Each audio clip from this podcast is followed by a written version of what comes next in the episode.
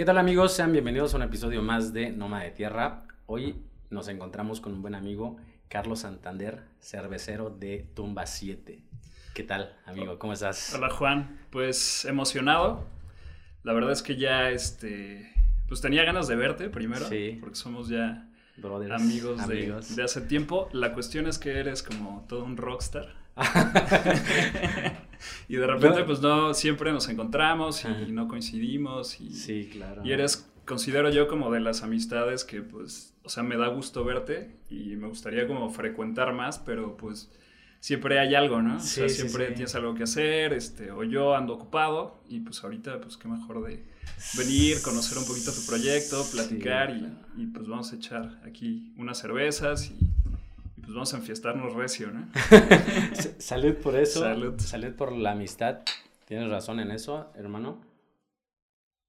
Y sí, por, por cualquier cosa, ¿no? Como que nos, nos, eh, nos organizamos y no sale bien el plan, pero cuando nos encontramos es un gusto saludarte y Sí, darte un abrazo grato, ¿no? y, y- y, este, continuar con esta amistad. Y recuerdo que nos conocimos ya hace varios años en una certificación de mezcal, ¿no?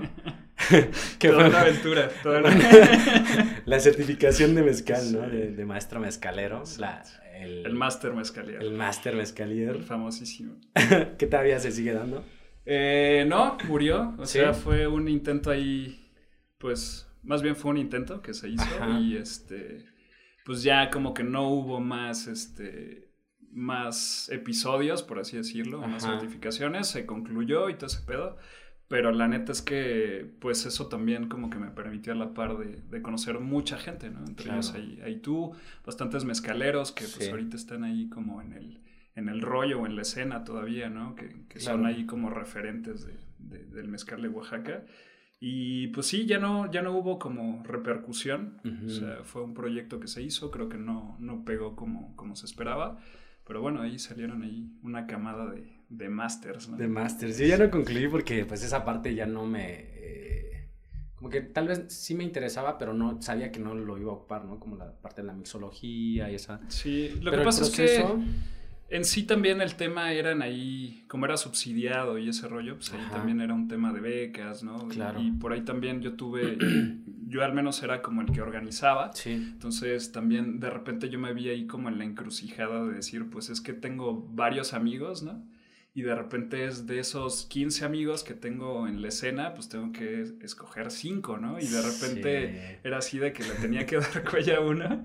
Y de repente me las encontraba en la calle y me decía, tú no me escogiste, cabrón. Pero pues no quedaba como al 100%. Sí, sí, sí, parte, pero ¿no? pues Como- en ese sentido, pues ahí yo era la, la figura, ¿no? El, Sí. el chacal que daba cuello, ¿no? Sí, pues salud por eso. Salud, con hermano. cerveza tumba 7. Qué rica Mucho está, gusto, gracias, gracias. Por, por, por visitarnos. Al contrario, gracias por la invitación. Y este, ¿cómo se da este, este acercamiento a la... Digo, eh, eh, puede ser que eh, aquí empezó en, en esta parte de, del mezcal, pero sí me gustaría saber y que nos platiques eh, cómo se da esta pasión hacia la cerveza artesanal, cómo nace y tus Pues- inicios, Carlos. Fíjate que es como compleja, ¿no? O sea, realmente aquí como lo, lo importante de, de- de resaltar es que al menos en la parte de formación, o sea, mi papá siempre era así como que eh, desde muy chico, ¿no? Es este, ponte metas, ponte objetivos, qué es lo que quieres en la vida y como que me aventaba terapia aquí, cabrón. Sí, te Y empujaba. entonces, exacto. Porque de alguna forma u otra, como que la vida hizo que, que mi papá pues también tomara ese tipo de decisiones a muy temprana edad, precisamente por todo lo que, lo que pudo haber vivido. Bueno, a mí me toca vivir una, una infancia totalmente diferente, donde pues a lo mejor yo no tengo como tantas carencias como mi papá, obviamente pues tampoco tengo tantos privilegios. Pero a lo mejor eso me hace como retrasar un poquito más ese proceso, ¿no? Entonces... Tiene su experiencia. Exacto, ¿no? entonces la verdad es que mi papá siempre era así de, me regañaba, ¿no? Y me decía, oye, ¿qué onda? Pues es que necesitas ahí, pues saber para qué veniste a esta vida, ¿no? Y yo así como con 10 años dic- diciendo, no, pues yo quiero ver caricaturas, o sea, O sea, ya a esa edad ya te, te cuestionabas Exacto. parte. porque pues obviamente pues las circunstancias, como te Claro. repito, pues a él, o sea, era como su chip de, pues es que yo quiero ser esto, ¿no? Yo quiero lograr esto. Y entonces como que siempre me cuestionaba ese tipo de cosas, pero algo que tenía como bien en claro era como el decir, pues necesito encontrar algo que te haga feliz. Claro. Que te haga feliz y que, y que lo disfrutes. Al final de cuentas, eh, en esta vida, pues también estamos como de paso. Y pues obviamente también eh, nos enrolamos en el tema de la sociedad y, de, este, de este trip de, decir, bueno, pues es que tienes que estudiar, tienes que trabajar y bla, bla, bla. Y estudiaste una carrera, ¿no? Sí, estudié una carrera. Obviamente la, la, ejerzo en cierta forma, ahorita ya con el tema de, del proyecto que tenemos, pero o sea, siempre fue buscar algo que, que me llenara y que te volara la cabeza, ¿no? Cuando lo estás haciendo. En ese sentido, pues pasé por muchas cosas, ¿no? Eh, para no hacer la historia más larga, yo viví fuera, en Guadalajara, estaba como eh, buscando como un rumbo, de repente tuve ahí este, algunas circunstancias este, familiares, me regresé a Oaxaca y yo, bueno, estudié, eh, soy licenciado en Comercio Internacional, entonces pues obviamente mi campo aquí está muy poco desarrollado, ¿no? Entonces una era pues eh, formarte como tu propio espacio, ¿no? tus propias oportunidades, que pues la verdad era como un poquito complejo. O la otra pues era enrolarte en lo que había, ¿no? Y entonces en eso pues caía gobierno. Sí, que pasa por, que creo que todos pasamos por eso, ¿no? Como es un proceso de hacer, eh, yo siempre digo algo que no te gusta al 100, para poder hacer algo que... No, y que, tienes que sobrevivir también, ¿no? O sea, tienes que pagar cuentas, ¿no? Por lo menos las salidas, porque también me pasó que regresé y, quería como cotorrear y de repente pues no tenía lana ni trabajo y era así de, oye mamá, ¿me prestas 150 pesos? Sí, claro. echaron unas cheves, ¿no? Y, y, bueno, la verdad es que eh, estábamos como en esta búsqueda, por ahí caigo a, a gobierno, empezamos a trabajar en la Secretaría de Economía y bueno, a mí me dejan toda esta parte de, del tema comercial, del mezcal. Este, empezamos como a conocer a gente del mezcal, ¿no? Este, empezamos a elaborar también proyectos, que es algo que me gusta. Perdón. ¿Proyectos con, con, mezcaleros o cómo? Eh, sí, proyectos de exportación, principalmente. O sea, eh, eran chocolates, productos oaxaqueños como Estados Unidos, pero esa, eran cosas muy básicas, ¿no? y, y pues también organizábamos también lo que era la Feria del Mezcal y entonces, pues era ahí donde como que empezaron mis primeros pininos en el tema del alcohol. Obviamente, pues yo ya, este, pues enfiestaba de repente, pero eh, lo que sí entendí o lo que sí me empezó a agradar de este tema de, del alcohol fue que cuando empezamos a, elaborar el proyecto para Feria del Mezcal y ya lo elaboramos y de, repente eres partícipe y, y partícipe y staff, ¿no? Porque de repente era así de, todo. Exacto. Entonces de repente ya estaba la feria en, marcha y este, pues tú eras el que se encargaba de alguna comisión dentro de la feria. Y entonces, eh, pues de repente yo tenía ahí una onda que se llamaba el Club del Mezcal, donde las marcas, era como un foro, donde las marcas llegaban y este, pues exponían su mezcal y de repente hacían coctelería, mixología y todo ese rollo y empecé a conocer como a la banda, pero ya en esos tiempos libres yo me salía como a la parte de los stands y de repente empecé a observar el, tema de, del stand, el personaje que estaba dentro del stand y como el, o sea, los groupies, ¿no? De, ah, del mezcal. Entonces, a mí algo que me, o sea, que me llena y, que disfruto mucho es como este tema social de conocer gente y de repente me gusta mucho el platicar, ¿no? Y de repente cotorrear y, y no es como no es como una excusa alcohólica, pero de repente dentro de, este rollo del alcohol, pues conoces gente pues bien chida, ¿no? O sea, que se vuelven tus brothers este, por mucho tiempo. Y tienes como temas en común, ¿no? Como la pasión por la cultura, el mezcal o la cultura oaxaqueña. Sí, entonces pues empecé a conocer a estos personajes y dije, no mames, o sea, que, perdón, perdón la palabra, pero dije, qué chingón, este, conocer gente que, este, que está atrás de un stand y de repente le gusta lo que tú estás haciendo como producto, pero también que tienes la oportunidad de conocer a, tu consumidor cara a cara y que puedes tener también como ese tipo de retroalimentación, ¿no? Entonces es, es decir, pues la neta, me gusta lo que haces y es como ese tipo de satisfacción y conoces gente y de repente conozco fulanito, sultanito mm, y se vuelven tus amigos o por lo menos conocidos que pues agradeces, ¿no? También a veces el tema de las relaciones, eso está súper padre. Sí, tienes una, yo, yo, siento que tienes una personalidad muy, muy este, suave, como que muy fácil de abordar, ¿no? O sea, lo, lo, lo no sé, porque pues fue como, contigo fue la, la persona con la que estuve como en contacto en este proceso. Entonces como que inspiras esa parte con la, con la gente. Y entonces, la verdad es que yo me enamoré de ese trip. Y aparte, pues que te ponías ahí unas buenas borracheras de repente, ¿no? Y, y, de repente, pues era así como convivir y pues yo veía a la gente feliz. Y en ese momento fue donde yo dije, la neta es que yo necesito tener una marca de mezcal. O sea, todo nació con una marca de mezcal. Exacto. No era con la cerveza. No. O sea, eso sí lo pueden ahí editar. no, no, no, porque ah, siempre pensamos en la cerveza, la neta es que... Desde que nací era como tumba 7. Sí, mi papá tomaba y yo ya aquí como recibía, ¿no? El... Tumba 7. Tumba 7 de mezcal. ¿no? Mezcal. Este, y realmente, pues sí, todo, todo, todo nace con, con este rollo de, de, del mezcal.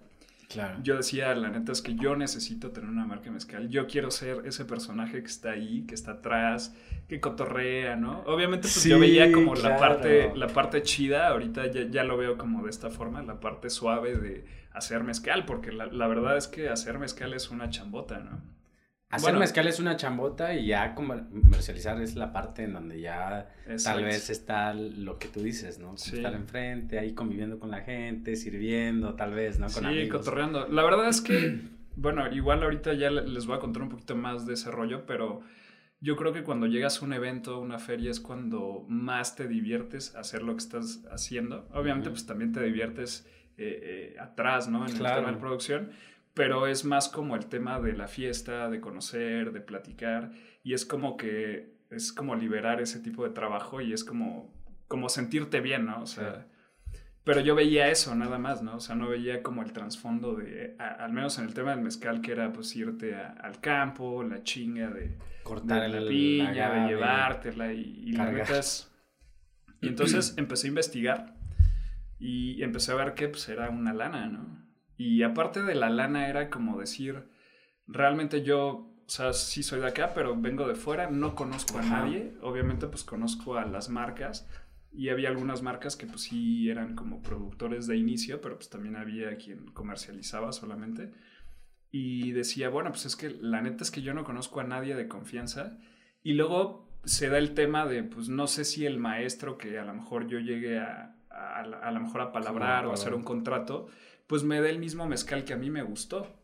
Porque pues también está esa parte yo creo que del... Sí, como que te dan la pruebita Exacto, rica y de- repente el, chingona. el galón es Exacto, otro, y de ¿no? repente el galán es... eh, ¿no? O sea, maestro, no era el que me dio, ¿no? Y estás borrachito, ¿no? No lo entenderías, ¿no? Es que tu paladar no da, ¿no? Claro. No entiendes.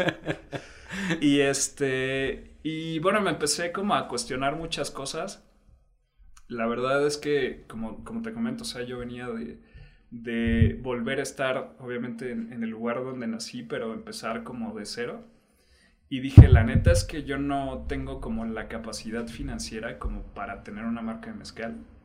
Y, y pues ya, o sea, como que se me apagó esa, esa inquietud. Y, y porque Pero- también toda la gente piensa, por ejemplo, tú, tú, tú visualizas esa parte porque obviamente sabes todo lo que hay detrás de tener una marca realmente que puedas llegar a exportar o vender en algún establecimiento en el centro o en cualquier lado. Pero mucha gente piensa que nada más es hacer como la etiqueta y pegarlo y comercializar. Estaría E padre. ¿no? incluso ahí también hay un tema, ¿no? Cómo llegas a conectar con el cliente. Claro. Pero, bueno. Sí, entonces, pues la neta es que sí me desanimé, dije, pues la neta creo que no soy del mezcal. Y ya como que empecé a ver alternativas y dije, bueno, pues debe de haber algo que pueda hacer que va más o menos como en torno a, a lo que a mí me gustó o lo que yo veo.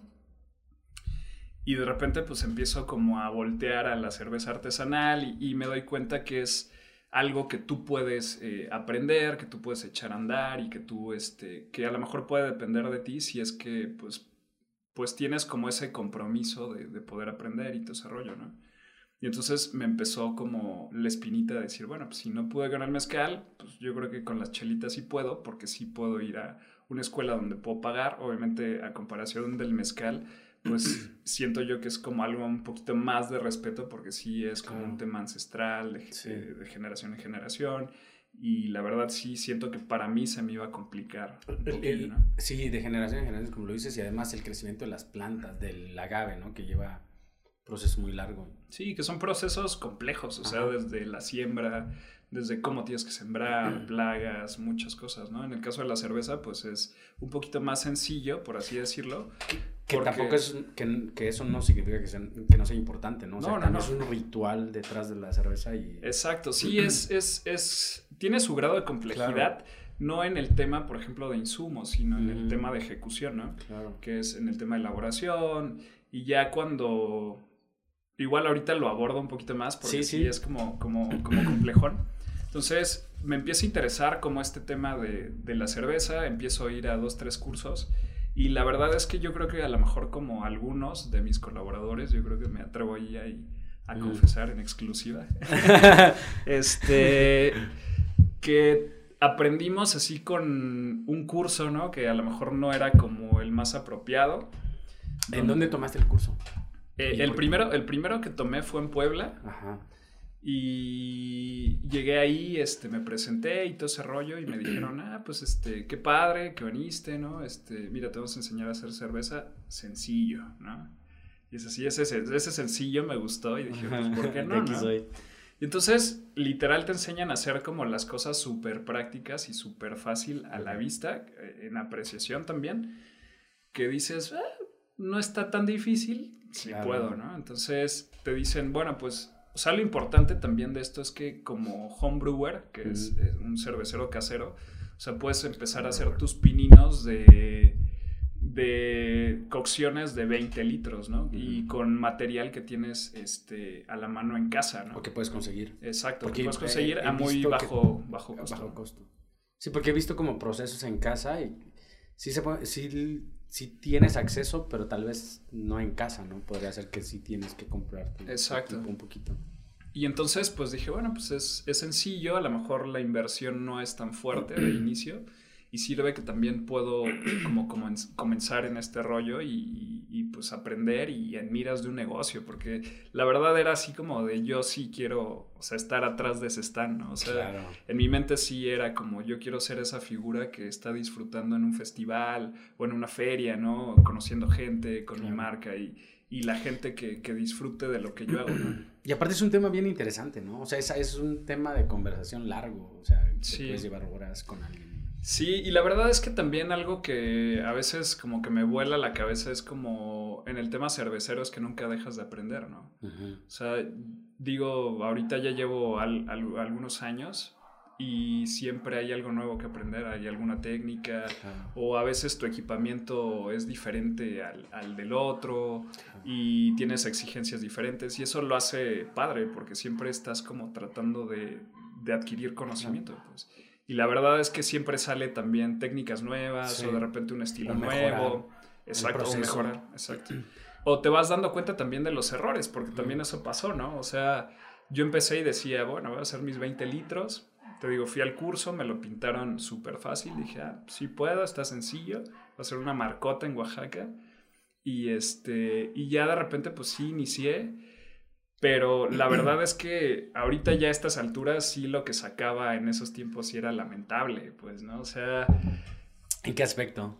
En, pues, en temas de proceso, Obviamente, pues no tenía el equipo como necesario, si era muy casero, obviamente, pues también no, no, podía sacar una cerveza muy pulida, por así decirlo. Porque hasta cierto punto sí es hecho en casa, pero necesitas condiciones, ¿no? Exacto. Por ejemplo, no sé, eh, creo, creo haber leído por ahí que necesitas un cuarto con cierto veintitantos grados, 25 Sí, en el tema de las fermentaciones. De la fermentación, y entonces Sí, no tienes, como las condiciones. Y literal yo guardaba mis fermentadores abajo de la cama, ¿no? Donde, lugar más fresco. pero pues obviamente... Ya habías echado... Sí, no tienes como un control de temperatura y bla, bla, bla. Pero pues para mí en ese momento no era como tan importante. O sea, lo más importante era embotellar y tomarlo. O sea, decir, decir, yo hice mi cerveza y estoy sacando del refri eso que yo produje, ¿no? Que a lo mejor me llegó cierto tiempo y el reconocimiento en ese momento, ¿no? Decir, ah, pues es mi cheve, ¿no? Y llegar con mis compas y toma mi cheve, ¿no? ¿Cuáles eran las opiniones de, tu, de tus amigos cuando probaban tu cheve? Pues es que cuando es de a gratis, pues todo está magnífico, pues, ¿no? Entonces, algo que recuerdo bien cañón, porque la verdad es que mis vecinos eran como mis conejillos de indias, pues, ¿no? Entonces, de repente, me acuerdo mucho de una, de una cocción que yo tuve, que hice 20 litros, y por ahí le puse un chorro de gas a, la cerveza. Entonces, haz de cuenta que lo que era para un litro se lo puse una botella. Entonces, esa cosa estaba literal era una explosión, o sea, era una, sí, sí, sí, una bomba molotov. De hecho, guardé un, este, un cartón abajo de la cama y de repente yo estaba durmiendo y sonaba Y de repente era así de me levantaba de. Y tus sueños era como en la, la guerra. Sí, sí, sí. De repente. ¿qué, Y de repente me empezaba a llegar como el olor, a cheve. Y así Y, entonces me levantaba a las 2 de la mañana así con el trapeador y a levantar ahí los. Pero de repente como que saqué dos, dos cartoncitos. Claro. Y me acuerdo haber salido como ahí a una fiestecita de un vecino. Bueno, éramos nada más él y yo y estábamos como echando trago y de repente se nos terminó el trago y obviamente pues también como yo estaba en esas épocas de, vacas flacas, fue así como que pues ya se nos terminó la chela y que no sé qué, pues ya no tenemos y como que estábamos ya en fiestadones. Y le dije, mira, la neta es que yo ahí tengo una chela guardada, no es la mejor, tiene un chorro de espuma, pero pues, pues sirve, ¿no? O sea, para lo que me acuerdo que la saqué, nos sentamos y empezamos a destapar y era así como que le dábamos un trago y era, o sea, no poder terminar ni una frase, era así de... Y ahí como ¿no? entonces era un chorro de gas, o sea, nos las pasamos eruptando, lejos de platicando, o sea, eruptamos un chingo. Pero digo, ahorita me acuerdo y me divierto un chorro, y de hecho lo veo y es así, Pero, gracias, ¿no? Exacto, güey, o sea, volteas y, y, y, dices, el proceso estuvo divertido, es agradable, y bueno, ahorita la, la cerveza está riquísima, o sea, está, está buena, o sea, tiene un proceso y puedes platicar de eso y, y ahorita el producto está, está agradable, pero ¿cómo llegas entonces al nombre, o sea, a Tumba 7? Bueno, el, ya que empiezo como con este tipo de, de, inquietud y que veo que a lo mejor en mis manos está como el poder, pues tener como ya un producto hecho y todo ese rollo, obviamente pues también era como el compromiso de, sacar algo algo pues vendible, ¿no? O sea, obviamente pues no, no podía vender ese tipo de cervezas que era lo que te comentaba con un chorro de gas. En ese entonces o en estas eh, experiencias todavía no tenías un nombre. No tenía un nombre, estaba como en búsqueda. A final de cuentas, para mí creo que es como bien complicado el hecho de ponerle nombre a algo. O sea, siempre es como que empiezas a buscar lo básico, ¿no? Y de repente, o sea, mi, mi, apellido es Santander, ¿no? Y de repente empezaba Santambir, Santander, ah, ¿no? Y, era así como, no sé, cabrón, o sea, no sé si queda bien. ¿no? bueno. Entonces, de repente empezaba a ver el Santambir así de este tamaño y veía la etiqueta y no, pues no cabe, ¿no? Entonces... le hubieras puesto la, la marca del banco, pero Santambir. Eh, no, que no sé. Era publicidad. Era publicidad. Ah. Y entonces, eh, de repente, pues yo veía que sí estaba muy largo y como que empezaba ahí a debrayar un poquito. La marca viene ya cuando empiezo yo ya a formalizar, donde ya me, doy cuenta que a lo mejor ya mi producto era muy decente como para, para, poder venderse, donde ya tenía como una estabilidad, ya tenía un proceso. ¿Cómo te das cuenta de eso? Porque obviamente también vas pidiendo recomendaciones, obviamente te vas acercando a gente. Haces como una degustación exacto. con alguien. Es que piensas, eh, yo tenía algunos amigos fuera y sí les mandaba como algunas muestras y es como ves, cómo voy y de repente era, este, no, cambia esto o cambia lo otro. Y de repente sí tuve mucho coaching de amigos de fuera. Claro. Y entonces era, estamos bien, no, era, este, pues compra esto y compra el otro. Y de repente empezamos con el tema ya de formalizar y como, como te comentaba, o sea, realmente a veces como que la vida también te va poniendo ese tipo de cosas, ¿no? Donde tú vas llegando y tú vas aprendiendo ciertas cosas y de repente dices, o sea, ¿para qué me pone a sacar copias la vida? Porque pues, en algún momento vas a necesitar sacar copias, ¿no? Claro. Y cuando lo ocupes, pues lo vas a saber hacer. En ese sentido fue lo mismo, ¿no? O sea, yo llegué a economía. explicar cómo se tiene que hacer, ¿no? Exacto. Y en ese sentido yo llegué a economía. Obviamente ya tenía como algo de noción en el, en el tema de los proyectos. Y dije, bueno, pues ¿por qué no hacer un proyecto? Porque en ese, en ese tiempo pues había un poquito más oportunidades con el tema del INADEM, de hacer proyectos, bajar recursos y todo ese rollo. Dije, bueno, no tengo el, el, dinero ahorita como para echar a andar una planta, pero puedo hacer un proyecto. Y entonces empecé ahí a acercarme con algunas instituciones, armé un proyecto, me fue una incubadora y en ese tema de la incubadora pues estaba como el tema de pues, o sea, como ya se va a llamar tu cheve, ¿no? Tenías que darle nombre. Exacto, entonces ya pues habías hecho ahí tu estudio de mercado y muchas otras cosas, el tema financiero, ya lo teníamos ahí listo, pero pues ya llegó el momento donde decías, bueno, pues ¿cómo le vas a llamar, no?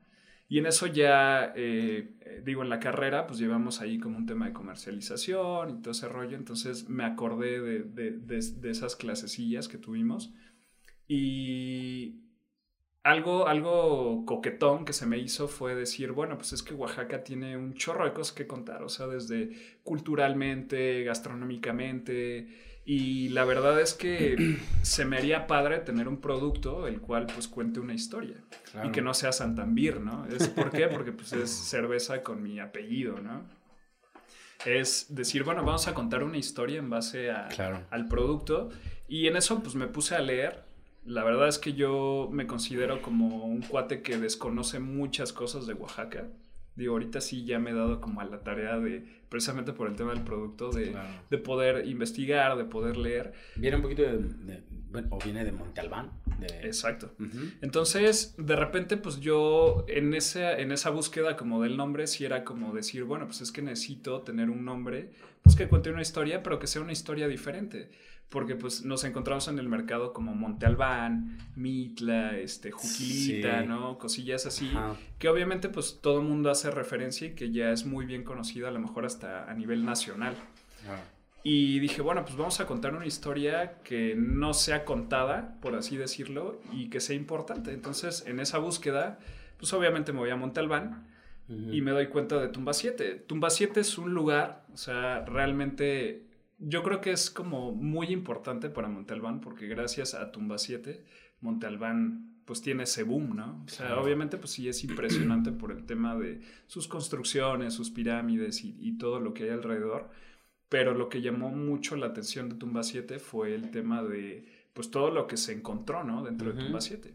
Y entonces dije, pues yo como oaxaqueño, o sea, desconozco, no sé ni dónde está Tumba 7 o sea, no sé, no sé ni qué onda con Tumba 7. O sea, yo sí he ido a Montelván y sí conozco. Y no sabías que. Pero no sé qué, qué, rollo con Tumba 7. Entonces me empiezo como a adentrar con Tumba 7.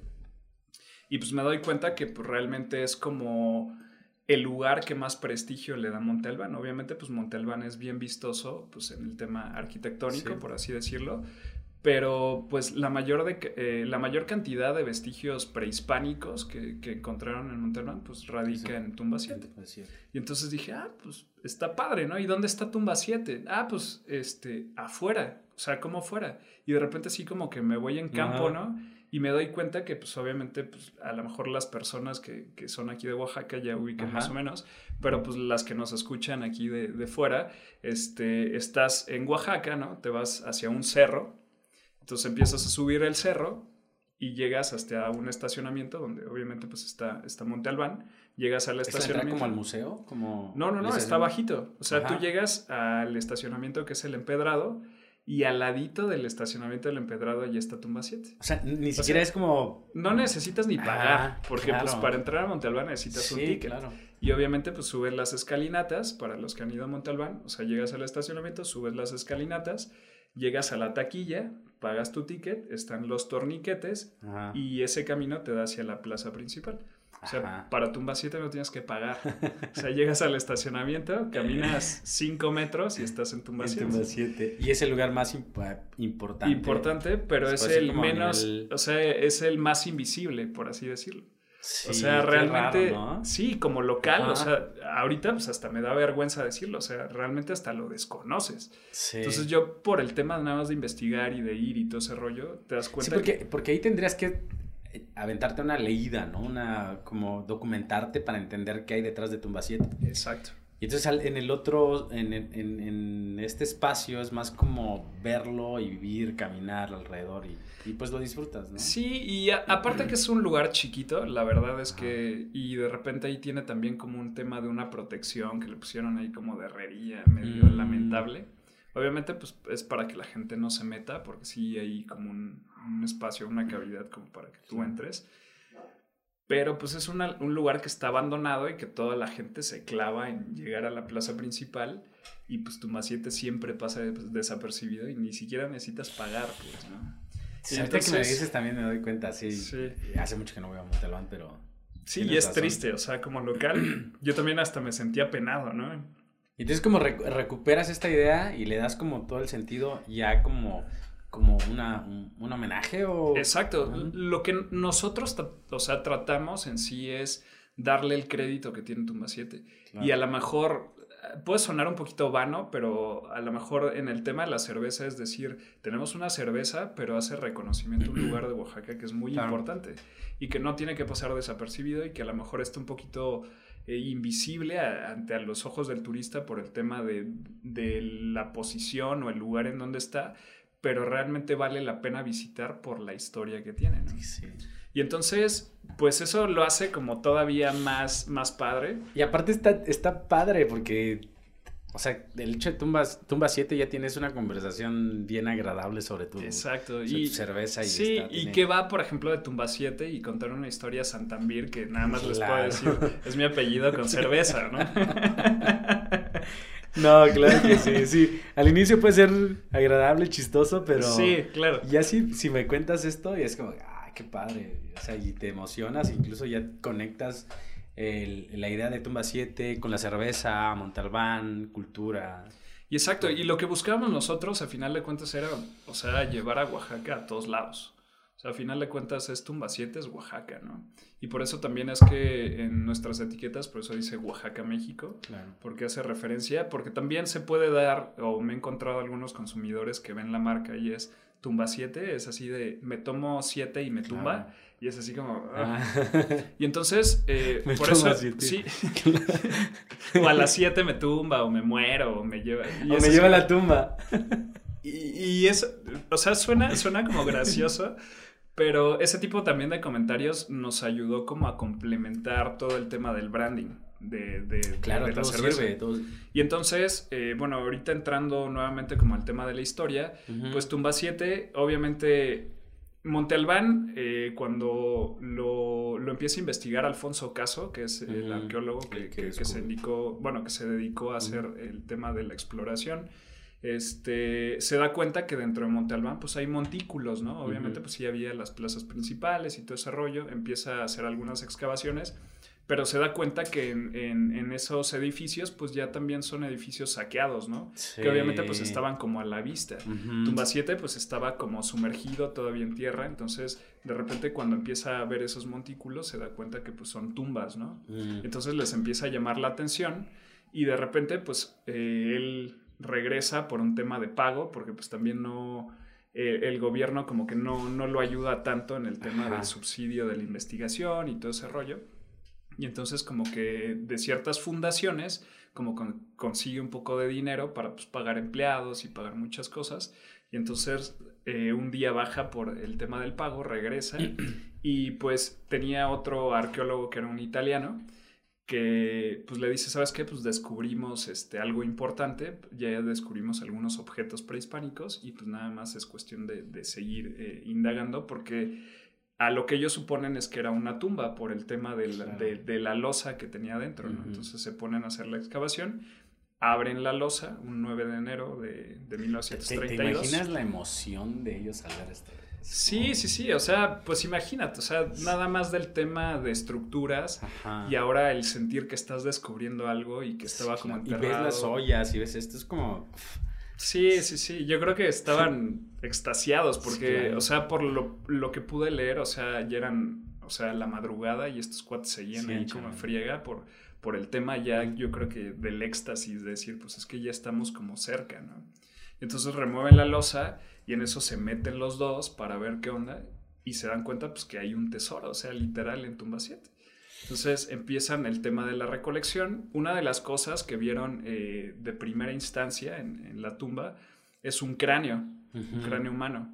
Entonces, este cráneo es muy representativo en tumba 7 porque de hecho ahorita está como exhibido en, en Santo Domingo que es un cráneo con este, piedras de turquesa, bueno, que ahorita ya está reconstruido, en ese tiempo ya estaba un poquito deteriorado, pero hicieron la reconstrucción a como estaba y es un cráneo bien em- emblemático porque literal es un cráneo humano que tiene este, piedras de turquesa y tiene ahí como unos ojos de coral y se ve pues impactante, ¿no? para, para la gente que ha ido ahí a, ver la exhibición de Tumba 7 o de, las, de los objetos que encontraron en Tumba 7 en Monte Albán, pues ya se podrán dar cuenta de, de la magnitud de ese cráneo, ¿no?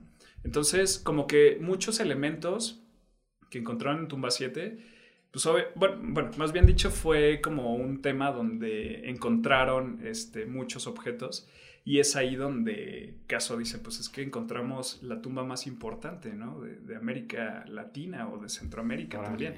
Porque obviamente si te vas para Egipto y todo ese rollo, pues ahí ya es un tema diferente, ¿no? Pero digo, a nivel este, Sudamérica y Latinoamérica, pues realmente es la tumba más importante. Entonces es ahí donde Alfonso Caso pues manda un comunicado a los medios obviamente pues a la gente que es más oldie, ¿no? Como yo, bueno, no, no tanto, pero este, si recuerdan los telegramas, este, Caso manda un telegrama diciendo, este, descubierta, tumba más importante América, y enviaré detalles, eh, arqueólogo Alfonso Caso. Y entonces ese telegrama se lo manda a los medios y empiezan a venir a Oaxaca National Geographic, este, un chorro de medios internacionales y, precisamente le hacen alusión a Monte Albán y es donde se, forma este boom, ¿no? Explota. De Monte Albán. Y algo que también es muy importante que es gracias a Tumba 7, es que gracias a Tumba 7 y este descubrimiento se, se funde Lina. Ah, no manches. Y entonces, imagínate qué tanta repercusión. Qué tan poderoso. Qué tan, poderoso fue Tumba 7. Mm. Que ahorita es como un lugar, a mi gusto, un poquito olvidado y que no se le da tanto reconocimiento, pero que tuvo un impacto internacional y que le dio el boom a Montalbán y que el Instituto Nacional de Historia y Antropología, o sea, se funda gracias a Tumba 7. O sea, no es un caso mínimo, pues. No, qué padre. Y, qué padre escuchar la historia ahorita, ya, porque al principio dije, no, pues Santambir suena. suena chido. Llegamos a una conversación así de, qué chingón. Es, mi apellido y cerveza. Claro. Y, bueno, estamos tomando, ahorita me gustaría saber qué cerveza estamos tomando, está buenísimo. A mí me gusta como las claras o la IPA o. Sí, exacto. yo no sé mucho de cerveza artesanal. Claro. Y tomo un poquito y me gusta. Pero sí, esta está buenísima. Sí, bueno, igual te platico rápido como de los estilos que tenemos como de línea. Este, ahorita, en base a la historia, que igual ya te, ya te, ya te platiqué un poquito, este, te voy a comentar más o menos cómo está el tema de mi etiqueta, porque también la verdad es que yo soy mucho de, de, aventar el trip y la historia y todo ese rollo. Los detalles. Exacto. Entonces, haz de cuenta que la etiqueta pues tiene como este elemento que es como un cráneo, un la, la máscara de la que Exacto. Es como la máscara o, el cráneo, sí. El cráneo que encontraron. Obviamente los colores de los estilos que tenemos, nada más diferenciamos por colores. En este caso, pues es turquesa, por la piedra de turquesa. Exacto. En este caso tenemos este amarillo, que es oro, porque pues también encontraron pues vestigios de oro. Y pues en esta es hueso, ¿no? Que tenemos este, pues, los, los, restos óseos que fueron encontrados eh, dentro de la tumba. Eh, pues obviamente decimos que somos de Oaxaca, Oaxaca, México. Tenemos, eh, nos aventamos aquí este trip que, que, me latió un chorro porque dice cerveza de ofrenda. De ofrenda. Cerveza de ofrenda obviamente viene porque Tumba 7 era un lugar donde prácticamente enterraban a todos sus personajes principales. Eh, bueno, Monte Albán fue ocupado por los zapotecas y después por los mixtecas.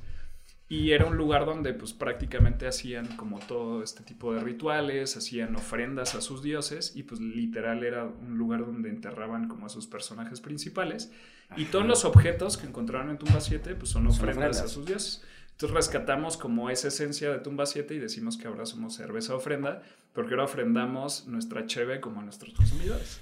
Oye, esa, esa, parte se agradece muchísimo cuando le das como un sentido a tu, a, a, tu producto, a tu cerveza, ¿no? Es Exacto. que tengas un tema que contar y, y, y, se disfruta tomando o ir a un lugar en donde puedas encontrar algo que tiene sí, historia. Que tiene historia. Y obviamente es como a veces también complejo porque en un punto de venta no te puedes sentar y aventarte, por ejemplo, ahorita la hora que llevamos aquí platicando de la cheve y es decir, ah, mira, tumba 7. Porque obviamente sí los enamoras. Pero obviamente eso lo trabajamos con redes sociales, ¿no? Pero también en degustaciones, o sea, que en donde tienes más ah, sí, claro, más, más tiempo. Y, y, y no sé si es en ese sentido que está creada la historia también para, para compartir y tener un, pues no sé si, este, pues sí, la parte de la historia de, de, de tu cerveza, ¿no? Que pues, no es como nada más sacar algo y ya, ¿no? Sí, exacto. Tener algo que contar y... Porque te apasiona además, ¿no? Sí, y, es, y era como el compartir Oaxaca, ¿no? Era decir, bueno, pues es que somos un estado que vale la pena y, y que podemos contar algo chido, ¿no? O sea, no lo mismo de siempre. Claro. Y entonces, bueno, tenemos esta que es eh, obviamente el eslogan de cerveza ofrenda y para complementar un poquito el tema este, arqueológico, pues ponemos de hecho el, el, telegrama que manda Alfonso Caso, precisamente para darle el contexto que es un ah, tema arqueológico. Descubierta tumba más, importante, de América. Enviaré detalles, Alfonso Caso arqueólogo. Exacto, entonces ahí ya le damos como el tema de la arqueología y ya la gente pues medio ubica que es un tema arqueológico y a lo mejor para la gente que le nazca pues puede investigar un poquito sobre el tema, ¿no? No, inspira. O sea, la verdad ahorita ya, ya, como que me va a echar un clavado ahí también y... sí, pues esa es la idea. O sea, y ya estamos como trabajando también en un tema como de quizá poner un QR donde te lleve a un video propio donde te explicamos y a lo mejor con el tema de tu celular y te lleve a un YouTube o algo así y explicar cuál es el tema de Es una buena idea. Entonces estamos como ahorita en eso, pues. Sí, mira, te explico un poquito de los estilos que tenemos. Eh, en este caso, esta cerveza, que es la cerveza amarilla, para los que nos escuchan. Este es una Galaxy Smash. No, es, es, esta. Eh, la Galaxy Smash es, bueno, el Smash es un estilo de cerveza, la cual solamente usamos una malta y un lúpulo.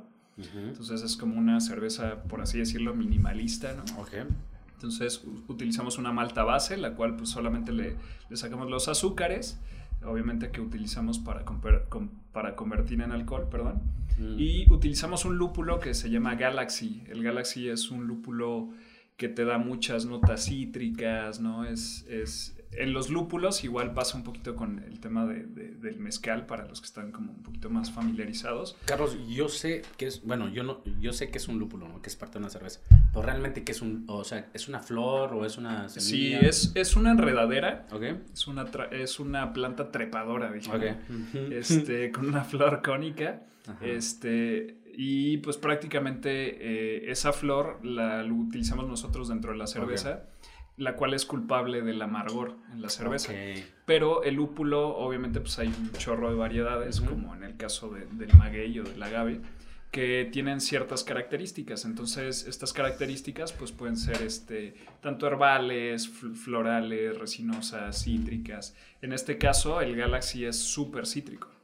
Entonces es una cerveza que a mí me gusta para el calor, o sea, es súper bebible. Algo que eh, intentamos para el tema de la línea de nuestras cervezas es que fueran cervezas fáciles de tomar. Okay. O sea, obviamente pues eh, estábamos súper conscientes de que en Oaxaca pues está apenas empezando el tema de la cultura cervecera y pues lo que queríamos obviamente pues sí era pegarnos a los estilos, pero pues haciendo cervezas digeribles, ¿no? O sea, que te pudieras, o que fueran pisteables, le llamamos nosotros. Que son las claras. Una, dos, tres. Incluso las obscuras. Ok. Ajá. O sea, eh, las obscuras, en este caso también es, eh, el alcohol es muy bajo. Tenemos esta Porter, que igual es una cerveza obscura que tenemos. Eh, que tiene 6.8 alcohol y entonces sí tenemos alcohol. sí, y te puedes echar 3, 4 sin broncas. Obviamente, eh, pues sí es un poquito más compleja o es un poquito más invasiva por las maltas tostadas. Las maltas tostadas, obviamente, pues les dan ahí como notas a café, chocolate. Sí, claro. Sí, lo he probado y sí, se siente como el sabor a, chocolate. Exacto. sí. esas, bueno, igual ahorita... Y es más como un poquito más espesa, ¿no? Sí, tratamos de hacerla más espesa, pero igual deja nada más termino como con esta. Esta cerveza, la Galaxy, es súper cítrica, entonces para el calor o sea, para estos calores que hacen de repente en Oaxaca. Como ahora. Sí, exacto, te puedes andar. Este, Como ahora. después de cinco que llevamos ahorita. no, es cierto. Está en edición. Eran seis. Este. Sí, es como algo que puedes estar como tomando constantemente y no te lleguen a empalagar o no tienen como sabores muy agresivos, ¿no? Eh, y bueno, pues es amarilla por el oro que encontraron, obviamente, en Tumba 7 y el color también es similar, ¿no? Como de la cerveza. Exacto. Sí, es como, como solamente utilizamos una malta, es este, pues prácticamente como un, un este, dorado, ¿no? Por así decirlo. La que estás tomando es una Pale Ale. Eh, a mí me gusta poner mucho el tema de los lúpulos. Este, eh, la Pale Ale es una cerveza que pues es eh, un poquito más cobriza, ¿no? A diferencia de esta que es como más, más este, dorada. Eh, el cobrizo viene porque utilizamos eh, tanto malta base como maltas caramelo, que son las, las encargadas de darle como ese, ese tema y cobrizo. Y utilizamos un lúpulo que a mí me gusta mucho, que es el Mosaic, que le da como esa, esa notita muy floral, muy herbal. Y entonces es rica, ¿no? Entonces para el calor también es muy suave, es como una compensación entre el amargor y el dulzor. Y entonces es como también bien pistable para el calor. Y bueno, para finalizar, eh, tenemos eh, nuestra última cheve, que es nuestra cheve de línea. Es una cerveza oscura. Eh, en lo particular, esta me gusta porque cuando yo empecé con el tema de la cerveza artesanal, siempre como que me fui al extremo. O sea, sí había consumido Corona, Victoria y eran siempre cervezas claras. Entonces me fui como a, pues lo artesanal es oscuro, ¿no? Entonces empecé a probar pues cervezas porters, stouts y por ahí también me topé con una Guinness. No sé si has probado la Guinness. La Guinness es una cerveza stout, que es una cerveza espesa, ¿no? Y aparte que la carbonatan con nitrógeno y cuando la sirven es, exacto, es como la experiencia de una cerveza densa, ¿no? Claro. Y entonces a mí me gusta mucho el trip de, o me gusta mucho tomar el café sin azúcar. Entonces es así como decir, ah, el, cafecito de, los tostados. los tostados, ¿no? Es sentir como el, café y de repente, por ejemplo, por las maltas tostadas es el chocolate. Y entonces cuando empezamos a hacer la receta eh, en específico para esta cheve, pues buscábamos como asemejar un tanto pues a la Guinness, ¿no? Porque me gustaba el tema del cuerpo, me gustaba el café, me gustaba el chocolate que se sentía. ¿El vino tinto también? El vino tinto. No tanto. No, no me late tanto. Porque es como las cosas como un poquito más amargas, ¿no? Un poquito más. Sí, más, más amargonas. pero yo lo asemejaba más como con el café, chocolate y el cuerpo. O sea, un cuerpo así como robusto, ¿no? Eh, de repente también me acordé cuando mi papá de repente salía mucho de viaje y en sus viajes que se aventaba, de repente llegaba a la casa y nos, nos regalaba chocolates con vino, ¿no? Con ese Baileys y todo ese rollo. Y era una delicia que a lo mejor no teníamos como la edad como para tomar Baileys, pero, pero ahí era, la oportunidad, ¿no? Y entonces me acordé de, de ese tema del. O sea, te conecta con muchas cosas de, de, de tu vida, ¿no? Exacto. tus gustos. Sí, es asemejar, ¿no? Lo, lo que te gusta. Sí, entonces eh, algo que nos gustaba de, de, esa cerveza en especial, de la Guinness, era como ese cuerpo, ¿no? Esa textura que tenías, esos cafés, esos chocolates y ese cuerpo que tenía que era como un poquito robusto y que la verdad es que, digo, al tomar sí agradeces también esos cuerpos, ¿no? De decir, bueno, pues es que es una cerveza un poquito más espesa. Y lo que buscamos era eso, entonces remontamos un poquito el tema del café, del chocolate. Eh, del vino, ¿no? El tema de, del vino y un poquito de la madera, que cuando dijimos, bueno, vamos a ponerle whisky bourbon, pues mm. fue de vamos a madurar previo el whisky bourbon para que tenga esa notita maderada y, y licorosa. Y entonces pues ya se vuelve una experiencia esa, esa cheve, ¿no? Obviamente sí es una cheve, siento yo que es un poquito más para el disfrute, ¿no? Para el tema de los postres. o sea, también manejamos el tema de los maridajes. O sea, en el tema de la cerveza. O sugieres tu cerveza con ciertos alimentos. Sí, de hecho, por ejemplo, en la etiqueta nosotros ponemos la recomendación de ah, con qué lo puedes maridar. Entonces... Eh, Porque también eh, eh, entendemos que o sea, eh, en este proceso de la, eh, como introducir algo nuevo a, la cultura, tienes que empezar a, sugerirle con qué puedes comer, ¿no? O sea, como que no llegas y nada más, ah, pues, a ver qué pasa, ¿no? Sí, exacto. Pues fíjate que el tema de la cerveza artesanal, obviamente también por el tema del costo, o sea, se vuelve una cerveza un poquito más de especialidad en el sentido de que obviamente no te puedes poner una mega borrachera con, con un artesanal. Obviamente si tienes el poder adquisitivo, pues puedes, ¿no? Pues Pero nosotros, obviamente... por ejemplo, esta noche que llevamos...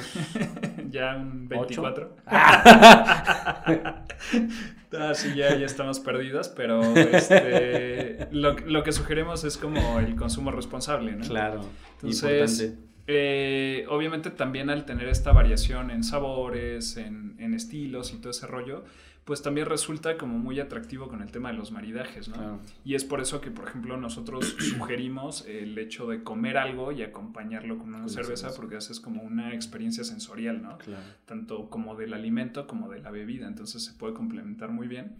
Y mm. hacemos algunas sugerencias como muy, muy generales también. Por ejemplo, la stout que tienes. Esa, por ejemplo, va con los postres, ¿no? Va con los pasteles, chocolate. Algo dulce. Exacto, dulcezones, más como de ocasión. Esta, por ejemplo, va un, poquito con el tema de los mariscos, que es la, la, Galaxy Smash, que es un poquito más cítrica, ¿no? Entonces puede ir con un tema de mariscos, ensaladas. Y la otra, pues puede ir, la Pale Ale puede ir con un tema de tacos, por así decirlo, con sopas, cosillas así. Entonces, la idea también es como darle esa sugerencia al consumidor para que pues también tenga una experiencia sensorial más completa, ¿no? Sí, eh, no sé si quieras agregar algo más a eso, porque sí me gustaría entrar también en, un tema del envase, que, he visto que, se maneja mucho el ámbar en, las botellas. Así es. Eh, avanzamos con eso, pero sí me gustaría que si quieres concluir con, la parte anterior de los sabores y... Sí, pues más que nada el tema de la cerveza artesanal, eh, obviamente también en un tema como de cultura cervecera, como... como como bien es cierto, también nosotros no nada más es venderte un producto, sino también venderte como todo lo que va el back, ¿no? De, detrás del producto, en el sentido de que obviamente nosotros somos un producto artesanal y obviamente al ser un producto artesanal, pues nosotros eh, en cierta manera como nos diferenciamos un poquito del tema comercial, ¿no? del tema de una corona, de una victoria, porque de repente me he encontrado como a consumidores que dicen, ah, pues es que a mí no me gusta la cerveza artesanal porque es de sabores, ¿no? Sí. Y de repente es así como decir, bueno, ok, este, es de sabores, pero si te das cuenta eh, y ya analizándolo y investigando un poquito más, la cerveza comercial, pues obviamente tiene su mérito y yo no aquí no vengo a hablar como mal de la cerveza comercial porque yo también la consumo, ¿no? Sí, claro. Y a final de cuentas, si no fuera buena, pues no fuera exportable, no fuera súper vendida y, a lo mejor tiene obviamente volúmenes demasiado grandes. En el, en el sentido de la cerveza artesanal, pues nosotros rescatamos lo que debe de saber una cerveza, porque también a veces la cerveza comercial eh, lleva algunos adjuntos que inhiben como a lo que debe de saber una, cerveza, ¿no? Y, la este ritualidad que hay en el proceso, ¿no? O sea, como también una, cerveza artesanal como, como un tequila, que no es malo, es, es algo que está siendo procesado en una masa, en una gran, eh, ¿cómo se dice? Una gran cantidad. Y aquí hay una persona detrás cuidando todo el proceso, como la receta, todo, ¿no? Como dándote como su tiempo y su... Sí, exacto. Aquí a lo que vamos es un tema de volumen y es, si, es comercial o no. Obviamente, pues al ser un tema de volumen, pues lo que necesitas es un tema de rendimiento, es un tema de abaratar costos, bla, bla, bla, que eso lo hace el tema industrial. En el caso, por ejemplo, de la cerveza artesanal, pues como hacemos lotes eh, demasiado chicos, obviamente no nada comparables con lo que producen pues ya las cerveceras comerciales, pues nosotros tratamos como de cuidar el tema de los insumos, de qué utilizamos y utilizamos obviamente adjuntos eh, como fruta y todo ese rollo de, la región, porque también eso, eh, algunas cervecerías de aquí de Oaxaca pues tratan de hacerlo, ¿no? Entonces es como cuidar el proceso de producción, no utilizamos ningún químico, ningún conservador. Si te das cuenta, eh, como bien lo decías en el tema del envase, las, las botellas tienden a ser ámbar porque la cerveza es fotosensible, se le llama, que es, digamos, como que reacciona o envejece a la luz solar. Entonces, por eso es que utilizamos botellas ámbar, las cuales sirven como filtro solar. O sea, no, conviene que la luz le toque directamente, sino que... Exacto. Que no le toque directamente porque tu cerveza se va envejeciendo. Obviamente también es bien importante el tema del cuidado. Al tener una cerveza artesanal, nosotros no utilizamos algún conservador por ejemplo, ¿qué pasa cuando, no sé, vas a una vela itzmeña, ¿no? que, a lo mejor tú eres ahí de la región, que llega la corona y te deja, te baja tus, tus cartones en el sol y de repente es así, ah, pues es que ya hay que meterlas en la noche para la, la, vela y hay que meterlas al frío y todo ese rollo, pero pues ya en el Inter ya le pegó el sol o a lo mejor se quedaron tres días en el calor, pues obviamente tiene un, un agente conservador que le da más vida de anaquel Y obviamente pues esos químicos a la larga, como en todo el proceso alimenticio, ¿no? De, de los enlatados, embutidos y todo ese rollo, pues tiene una consecuencia, ¿no? En la salud.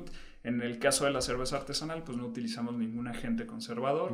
Obviamente por eso es que también requerimos que pues a lo mejor cuando los lotes se sacan, pues se consuman lo más rápido posible. ¿Cuál, ¿cuál es el tiempo de consumo? Pues depende también de, del tema del proceso del cervecero. Pues obviamente más o menos creo que va entre 6 y 9 meses pero obviamente también depende de cómo conserves tú la cerveza. Obviamente lo que nosotros aconsejamos es que si adquieres una cerveza artesanal, pues la guardes en un lugar fresco, ¿no? Donde no le dé este, calor, bla, bla, porque pues obviamente también, al menos en lo personal, o nuestras cervezas son cervezas sin filtrar.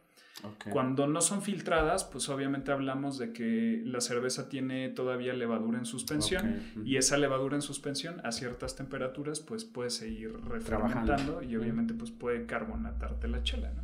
Y, sobre el tema de las latas, yo he visto que hay cervezas enlatadas. Sí. Eh, ¿Qué, opinas de eso? La verdad es que eh, yo siento que en algún momento la cerveza artesanal, y qué bueno que a lo mejor tomas ahorita como este tema, va a emigrar a la lata. O sea, la verdad es que eh, todo mundo a lo mejor asimila que la cerveza artesanal pues tiene que venir en, botella de vidrio y luego por ahí está también la onda de es que la Coca-Cola no sabe lo mismo en lata que en vidrio, ¿no? Porque en vidrio le da un sabor especial y ese rollo. Es algo psicológico, yo creo, ¿no? Puede ser, pero siento yo, por ejemplo, en, ese tema es como un tema o sea, como que tienes que ser muy sensible al paladar como para detectar a, ah, esta coca es de vidrio. Debe ser como esta coca es de plástico. Exacto sí, catador de Coca-Cola. O, sea, me, gustaría, por ejemplo, a lo mejor poner a prueba a esa gente que dice es que la coca de vidrio, o sea, y ponerle como la prueba ciega, decirle, ah, pues mira, este es de plástico, es de lata y este es de vidrio, a ver si la gente lo llega a asimilar. ¿no? Como... Exacto, porque... Eso sería una buena puede, puede, ser un mito, ¿no? A lo mejor, o puede ser a lo mejor verdad. Yo siento que es un mito. O sea, yo siento que es un mito porque al final eh, el vidrio no le aporta ningún sabor o alguna propiedad a la, cerveza o al refresco. Y la lata, lo mismo, es un, es un elemento que no creo que añada. Sí, y a final de cuentas son materiales eh, de grado alimenticio. exacto. Exacto, que ya fueron modificados para que precisamente puedan contener o puedan este, resguardar este tipo de productos. En el caso de la cerveza, pues era lo que te comentaba, o sea, la luz deteriora. Y obviamente una eh, botella ámbar, pues sí te sirve de filtro, pero a final de cuentas deja pasar, este, pues obviamente, pues luz y todo ese rollo que hace que se deteriore. A lo que voy y, a lo que yo, por ejemplo, pretendo con este cambio de mentalidad es decirle a la gente, ¿te gusta la cerveza de barril o, la cerveza, digamos, embotellada? Ah. Y justamente me dicen, ¿sabes qué? Me gusta más la de barril. Pasa lo mismo con, la lata, ¿no? Es decirle, pues la lata es un, barrilito que efectivamente no deja pasar ni un, ni un poco de luz y que sirve como para, para que tú puedas degustar una cerveza fresca, ¿no?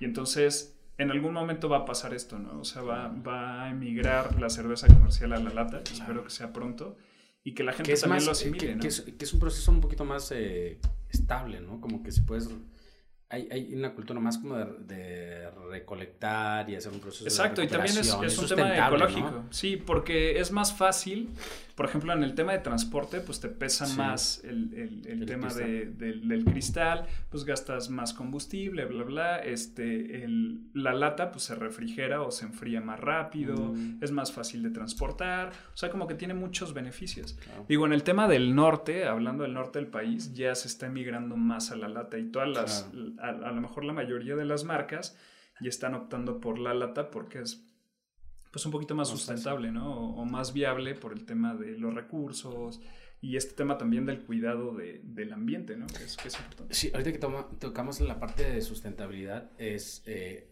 eh, en este proceso, y nosotros lo sabemos, eh, en la producción de, de, la cerveza involucra mucho el tema del agua. Claro. Se está haciendo algo en, las en las microcervecerías para impactar menos en esto, o sea, usar menos el agua. Que al final es, es un, tema, es, es, un tema interesante porque las, las pequeñas eh, cerveceras o las microcervecerías o nanocervecerías, pues impactan de una, eh, de una forma muy pequeña, ¿no? O sea, que es un, es un mercado, pues, eh, local, vamos, y sí se puede exportar, pero no se, no se hace de una manera muy grande. Las grandes marcas son las que, pues, obviamente generan un gasto importando, importante, pero en este, eh, en este sentido, ¿se está haciendo algo con el agua? Eh, lo que estamos buscando ahorita es como de hacer el tema del proceso un poquito más sustentable, ¿no? Obviamente sí hay prácticas, como bien dices, que te consumen pues gran, gran parte de, del agua, ¿no? Que, que, nosotros utilizamos, si bien es cierto, sí somos como una industria en la cual pues sí, sí necesita bastante agua para poder producir, digamos, un litro de, de cerveza. Pero como bien dices, al ser local, pues obviamente el impacto pues no es mayor, pero pues aún así no deja de ser preocupante el hecho de que pues es un recurso natural que es no renovable, ¿no? Entonces, estamos como en ese proceso también de concientización. Ahorita, pues obviamente sí estamos como tomando prácticas como lo más sustentable posible, como el ahorrar agua en, en ciertos puntos del proceso y también ya no ser como inconscientes de decir, bueno, pues estamos viviendo una situación que apremia, porque realmente nos estamos quedando sin agua en el país. Y sí es como, ya es más consciente, ¿no? El hecho de utilizar el agua cuando sí, lo necesitas o cuando no. Ahorita como tal, no ha habido mm. como una modificación en el proceso, pero sí ya se tiene muy en cuenta que sí es algo que, ya se tiene que, estar cambiando. Pues, y, y, y, ya que nos metemos en este tema, sí me gustaría como esta parte, ya hablaste sobre esta tumba 7 de Montalbán y en el proceso tienes alguna, algún ritual, porque pues, digo, la cerveza sabe muy buena, ya tienes un proceso de, de, prueba y error y llegas a un punto en donde ya, ya lo comercializas y, y este, ¿qué haces en este proceso? O sea, ¿haces algún tema como de ritual? Como... Pues pues más que nada el ritual no es como asemejarlo como a lo mejor en las historias de, un poquito del mezcal, porque sí, también ahí me he encontrado unas historias súper románticas, ¿no? Sí, de decir que le canto a la luna y voy a cosechar y corto mis magueyes. No es tanto así, pero a lo mejor, a lo mejor mi, mi mejor ritual es es desde que me levanto, es decir, hoy voy a hacer cerveza y hoy voy a hacer lo que más me gusta. y entonces es pongo ahí mi playlist, ¿no? De decir, bueno, pues voy a poner mis rolas, voy a disfrutar lo que estoy haciendo. Y es más como ese disfrute de que estoy haciendo algo que me llena y que, que prácticamente es algo que me hace feliz, ¿no? Y algo que disfruto. Y a veces pues lo puedo ver o, me lo transmite la gente que pues también le agrada lo que yo hago, ¿no? O mi chamba. Entonces, yo creo que ese es como mi mejor ritual. Obviamente el grado a veces de responsabilidad conforme vas creciendo aumenta, ¿no? Por ahí este, una vez tuvimos una reunión de cerveceros y decían, bueno, ¿por qué tú te volviste cervecero? Y decían, bueno, pues es que yo, porque pues era mi sueño hacer mi prueba cheve, y de repente pues ya me hice comercial y ya de repente entraron las responsabilidades de la factura y todo ese rollo, y de la venta y bla, bla, bla. Y aún así es, yo me sigo levantando y en base a las responsabilidades que sigo teniendo, lo sigo disfrutando. O sea, y puedo estar súper cansado y puedo estar como en modo zombie casi todo el día, pero... estás feliz haciéndolo. Pero soy feliz, exacto.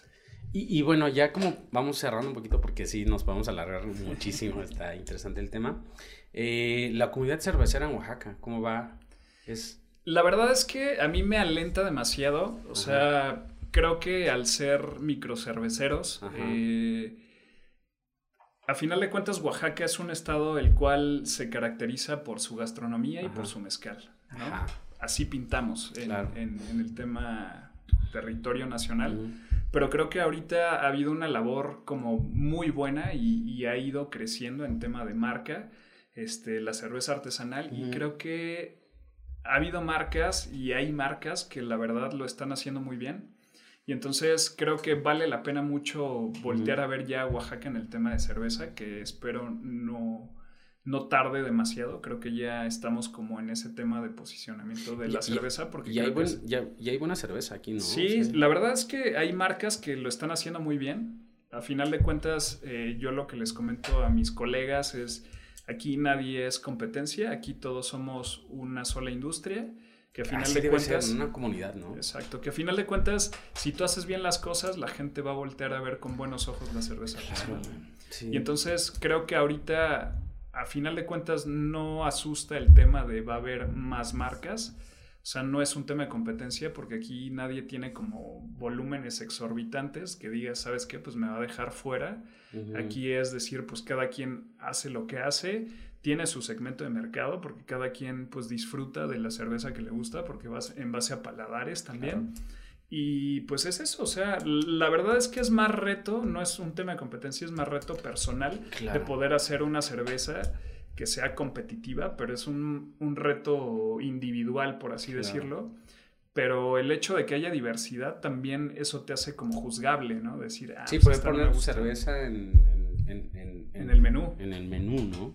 Y decir, ah, pues sabes qué, de estas cinco marcas, la neta me late más Tumba 7 porque tiene características que a mí me agradan. ¿No? O la verdad es que no me gusta. Y eso es lo que te hace más competitivo, o sea, lejos del tema de volumen, porque pues aquí es cierto que pues también hay marcas que tienen muy buen volumen, pero no son volúmenes que, que te extingan, pues, ¿no? Que digas, ¿sabes qué? Pues ya estoy fuera del mercado porque no tengo para competirle, ¿no? Aquí es para todos hay, para todos da el Señor, prácticamente. Claro. Oye, este, eh, alguna vez nos encontramos en, en, en un bar, un restaurante, recuerdo muy bien, y este, tenías una, una, cerveza bien rica también, como las que tenemos aquí. Y me habías platicado que habías hecho una colaboración con, con unos cerveceros de Canadá. Sí, la historia, por ejemplo, ahí está bien, bien curiosa porque la verdad es que ese viaje a Canadá había salido más como vacaciones. Entonces, eh, creo que estuvimos en el mismo lugar. Yo, yo, estuve en ese lugar y yo te dije, ah, ah yo conozco ese lugar. Y tú dijiste, hicimos una cerveza. Sí, la verdad es que vale mucho la, pena. Micro cervecería de, no sé. Sí, es un bar, es un tap, sí. Y, y, y, puedes ver como el proceso también, que están un poquito más... Sí, está agradable. La verdad es que ese viaje nació como un tema de vacaciones. O sea, en ese momento eh, mi novia y yo estábamos como planeando irnos de vacaciones. Por ahí se me ocurrió medio anexar a mi mamá, entonces yo iba como de mal tercio, ¿no? y entonces, este, pues ya llegamos a Montreal y dijimos, bueno, ¿qué vamos a hacer en Montreal? Por ahí empezamos a ver experiencias, qué quieres hacer tú, qué quiero hacer yo. Y de repente pues me encuentro con este tour cervecero. Compré eh, la experiencia en Airbnb. Ah, y de repente pues ya fuimos al bar, pues de, de primera instancia. Este, Les Sour Grises, creo que se llama en, francés. No, no soy muy bueno, pero es, la traducción es eh, las, las niñas traviesas Pero cuentan una historia ahí que tiene que ver con el catolicismo y todo ese rollo. Como que tiene un trasfondo ahí interesante. Y entonces, este, pues ya nos dan un cafecito y de repente nada más veo la barra y eran como 25 llaves de cerveza y era así como, qué delicia, ¿no? Sí, no sé si se le hizo, luego tienen como un cristal ahí separando la, la, la, producción, ¿no? Como puedes ver a la gente trabajando y tú estás bebiendo cerveza. Sí, eso es, eso es padre, digo, como consumidor, pero digo, como cervecero sí es como medio incómodo que te vean aquí como trabajando y aquí alguien echándose una hamburguesa, ¿no? bueno, sí, al menos de que del otro lado les están trabajando, no puedas ver a las personas que están. O no hayas desayunado, ¿no? Y eso sí, chingas. sí. Y entonces, este, pues pagamos ahí la experiencia, este, nos empezaron a dar degustaciones y pues pasó la degustación, nos pasaron a ver el proceso, nos abrió el proceso. Y en eso yo sí me quedé ahí un buen rato así de, oye, pues yo también soy cervecero. Ah, pues qué chingón y que no sé qué. Y le dije, oye, ¿cuándo cocinas? ¿no? Y me dice, ah, pues mañana. Y le digo, oye, ¿puedo, venir mañana? Y me dijo, sí, sin broncas. Y entonces, ya de pasar a hacer vacaciones, les, le dije a, mi chica y a mi mamá, ¿saben qué? Yo me voy a trabajar, ¿no? Y se me quedaron bien así como que, ¿cómo, no? Y entonces... Es una oportunidad importante. Sí, sí, sí, claro. Y entonces les dije literal, váyanse a dar el rol. Yo aquí me quedo, voy, voy a trabajar. Ajá. Y este... y en eso pues ya me quedé ahí toda una semana trabajando, mis vacaciones me las pasé trabajando y de repente empezamos ahí como a, platicar y le dije, oye, me gustaría hacer como una colaboración contigo. Empezamos a platicar sobre ideas, le, dije más o menos como el tema de mi marca y le dije, ¿sabes qué? Necesito sacar algo para muertos, que es como mi, temporada más fuerte. Y bueno, entonces aprovechamos como ese inter o, esa ventana que teníamos ahí con, con con este cervecero y, y sí le dije, ¿sabes qué? Quiero como la oportunidad de poder venir a cocinar contigo. Y me dijo, ah, pues está bien, te espero mañana. Entonces ya le dije ahí a, a, mi novia, ahora esposa, ¿no? Entonces ya, ¿sabes qué? Pues aguántame tantito. Y pues la neta es que me la pasé trabajando una semana ahí en Monterrey. Pero trabajando en algo que te gusta, es como... Exacto. Y ya así como que nada más se le quedó viendo así de, Carlos, no inventes, o sea, son vacaciones y vas a venir a trabajar. Y le dije, bueno, pues dame chance, ¿no? Porque pues no siempre hay como la oportunidad. Este cuate era un cervecero de Bélgica, o sea, no, no era de Canadá. Ni siquiera de. Y entonces ya platicando ahí con él, pues fue decir, pues sabes qué, pues la neta es que me gustaría hacer algo contigo, hay una colaboración. Nos sentamos ahí a platicar y más o menos este, vimos qué podíamos hacer. Y de ahí surgió pues nuestra cerveza de temporada, ¿no? Que es nuestra cerveza de, de muertos, que solamente hacemos 200 litros, es una Duvel belga, que tiene notas a ciruela, a pasa, entonces como que va bien con esa época de frío, ¿no? Porque pues, es una cerveza que tiene una alta graduación alcohólica y la verdad es que está súper pasable para ese frito que hace. Está rico. Yo, yo, yo la probé, yo recuerdo que la probé y está muy buena. Y bueno, a, la par de eso, pues también ahí mandamos a hacer como el arte con el chico que este, nos hizo ahí el diseño. Hicimos una etiqueta totalmente diferente para, para lo que tenemos de línea. Y la verdad es que quedamos muy contentos porque pues quedó como una especie de mural, ¿no? Donde hay dos personas haciendo una ofrenda, ¿no? ¿Quién te hizo el diseño? Eric Escalante se llama, es un artista visual de Guadalajara. Entonces él hace tatuaje, hace diseño, hace muchas Hay que invitar a Eric para que. Sí, Eric, este, si nos ves, te invitamos. Al podcast, Charnachela. Al podcast. La verdad es que es súper buen tipo y por ahí tiene ahí una visita pendiente con nosotros. A ver, a ver. En Muertos eh, teníamos la idea de hacer este, una fiesta donde hubiera música, hubiera a lo mejor un poco de rock o algo de, música, y él estuviera tatuando en medio de, de como, una, de eh, la fiesta, por así decirlo, ¿no? Un performance, ¿no? Exacto.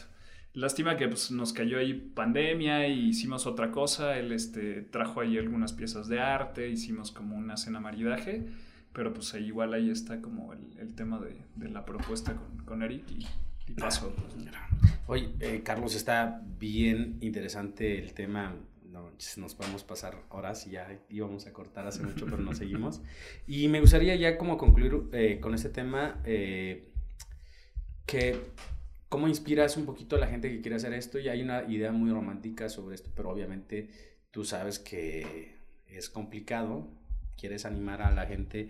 Una, si alguien quiere hacer cerveza aquí y la otra es como, eh, también, esos son dos, ¿en dónde podemos encontrarte? Primero como la parte de cómo empezar a hacer cerveza artesanal si alguien quiere, o también tomar un curso o participar en tu, en tu marca. Ok. Este... Bueno, en, en, el tema de la cerveza yo creo que sí es como de vocación. Sí. Obviamente yo creo que todos los que estamos en la actualidad haciendo cheve, eh, creo que pues todos empezamos igual, ¿no? O sea, con el tema de la esperanza de tener nuestra propia cheve y destapar lo que nosotros hicimos. Y la verdad es que es, es, es bien romántico, como tú lo decías. Obviamente sí es un reto muy cañón, porque ya que estás dentro de, de la industria, te das cuenta que es una industria en la cual pues no dejas de aprender y te tienes que este, especializar en muchas cosas. O sea, no es, no es lo que te enseñan en un curso de dos días o en un día donde a lo mejor haces una especie de infusión y esa infusión la mm. fermentas y eso está padrísimo, ¿no? Pero ya cuando te, te comprometes con el tema de la marca, ya necesitas un tema de compromiso y de preparación, porque pues eso también implica un tema de estudiar química, de estudiar el tema de procesos, fermentaciones, y la verdad es que es una chambota, o sea, y, yo te lo puedo decir que ahorita yo ya llevo como alrededor de cinco años haciendo cerveza y todavía me siento como un tanto inexperto o, no tan conocedor en el tema porque hay muchísimas cosas. las cuales pues tengo que seguir aprendiendo, ¿no? Y cinco en Oaxaca ya es como de sí, o sea, es, un buen rato. Y, la verdad. con la experiencia de estar colaborando con personas de otros lados que ya tienen mucha experiencia, tomando cursos y. Exacto. Y también eh, un tema es, por ejemplo, cuando empiezas a crecer, o sea, el tema de los volúmenes, el tema del equipo, ¿no? El tema del equipo siempre te va a este, retar a aprender, ¿no? O, te va a exigir ciertas cosas las cuales tú tienes que estar siempre actualizándote y estudiando. Entonces a medida que vas creciendo y es algo que también a veces nos pasa a nosotros, que cuando compramos equipo nuevo, siempre la cagamos. Sí, o sea, es compramos, ay, y estoy así como extasiado de que tenemos un fermentador más grande y de repente lo utilizamos y me come por utilizarlo y lo utilizamos y la cagamos en algo y es chin, es que la válvula, es que esto.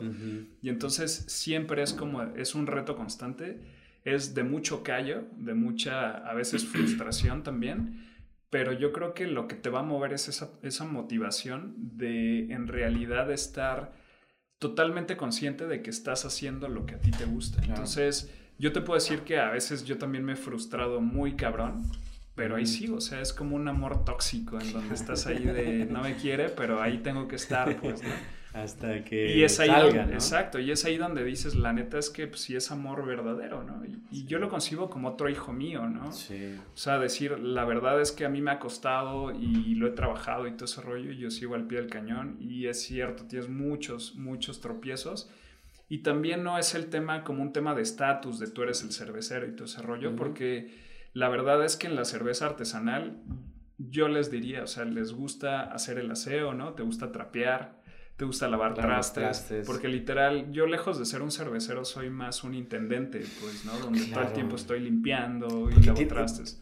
Tienes que limpiar cada proceso, ¿no? Exacto. Es lo que he visto. Aquí hay que echarle cierto líquido, limpiar. Sí, el tema ahí es la limpieza y la sanitización, porque como te comentaba hace rato, no utilizamos ningún conservador. Entonces, obviamente, todo lo que toca la cerveza tiene que estar limpio y sanitizado. Y obviamente no limpiar no es sinónimo de, sanitizar, o sea, es limpiar bien y obviamente este, ponerle unos agentes, los cuales pues te aseguren la inocuidad de, lo que está tocando tu cerveza.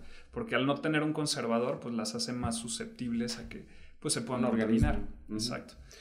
Y entonces es, es, eso, o sea, la verdad es que si se quieren dedicar al tema de la cerveza es mucho amor, pero también mucho aguante, mucha frustración y inversión, porque la verdad es que sí hay que meterle una lana Obviamente puede ser gradual, conforme a tus posibilidades, tampoco es la onda de desanimar, pero pues sí me gustaría concientizar. Se pueden ahorrar unos pasos también eh, contactándote y... Sí, sin problemas. no sé si tú quieras ofrecer esa parte de, de, del servicio, ¿no? Como personas que se integren y saber cómo es un, proceso de creación de, una cerveza. ¿Y en dónde te podemos encontrar? ¿Están buenas? Entonces la gente tiene que probarlas. Sí, la verdad es que, bueno, nos pueden contactar de, primera instancia en nuestras redes sociales, que es eh, eh, tanto en Facebook como en Instagram, como Cerveza Tumba 7. Eh, ahora no tenemos como algún punto de venta, digamos, directo de, nuestra parte, sino tenemos mm. puntos de venta en los cuales nos pueden encontrar, al menos en la ciudad de Oaxaca, estamos en La Mezcalerita, estamos en Puro Burro, en Casa Tabiche, La Cueva, La Popular, en Mezcalería Jabalí, en Nativo, en Emporium, en Jaguar You Café, en Mezcalillera, Convivio, Tendajón y Hotel con Corazón. Estamos en Puebla, en Almoradú, en, perdón, en Puerto, en Almoradús y eh, bueno, estamos eh, en Moringa también y algunas otras partes ahí en, bueno, dentro del centro, ¿no? Que ahorita pues no, no, se me viene como muy a la mente y ahí nos pueden, eh, digamos, como consumir. Eh, dentro de nuestros proyectos, bueno, nuestros proyectos como a, corto plazo, espero que a lo mejor sea ya el siguiente año, ya es tener como un tap en el cual pues ya puedas ir directamente y probar pues de la llave, ¿no? O sea, la cerveza más fresca que puedes tener. Servirlo desde ya directo. Pero es ahorita, como está en el tintero, esperemos ya el próximo año ya se dé. Pues mucho éxito, hermano. Está bien padre el proyecto y gracias por venir y compartir esta parte de tu de tu vida y de tu experiencia con nosotros y esperemos tenerte pronto aquí. Una segunda parte. pues estaría, sí, con más cerveza y más conversación, que la verdad es, es es un este catalizador de buenas conversaciones, ¿no? Claro. No, y Nive, yo creo que la verdad es que yo lo disfruté demasiado, venía un poquito nervioso, pero ya después de dos, tres cheves ya esto fluyó. Qué padre. Entonces te agradezco, la verdad es que es un placer, como te decías, coincidir es como complicado, pero pues eres como muy grato, ¿no? Sí, sí, sí, y creo que lo vamos a hacer más seguido, ¿no? Como ya tenemos eh, varios varias este, conversaciones pendientes y ahorita sacamos varias, pero nos vamos a reunir pronto. Y salud por eso, con Tumba 7, hermano. Salud. Y gracias. Por el gusto. Gracias y nos vemos. Bueno, no quiero terminar. ¿Quieres agregar algo más? No, nada más. Pues ahí están nuestras redes. Les agradecemos. Nos pueden seguir ahí tanto en Instagram como en Facebook. Y pues a la orden. Y nos vamos a ver pronto también en la Feria del Mezcal. Vamos a estar ahí. Entonces eh, ahí podrán probar no solamente las cheves de línea que vamos a tener, sino también vamos a tener unas experimentales, que es ahí donde nos divertimos un poquito más, eh, en el sentido de que sacamos cheves como medias raras o atípicas a lo que promocionamos, ¿no? Sí, entonces es pues, experimentar. nos vemos ahí, pues bienvenidos a todos, ¿no? Gracias. Hasta la próxima. Nos vemos, hermano. Gracias. Qué padre.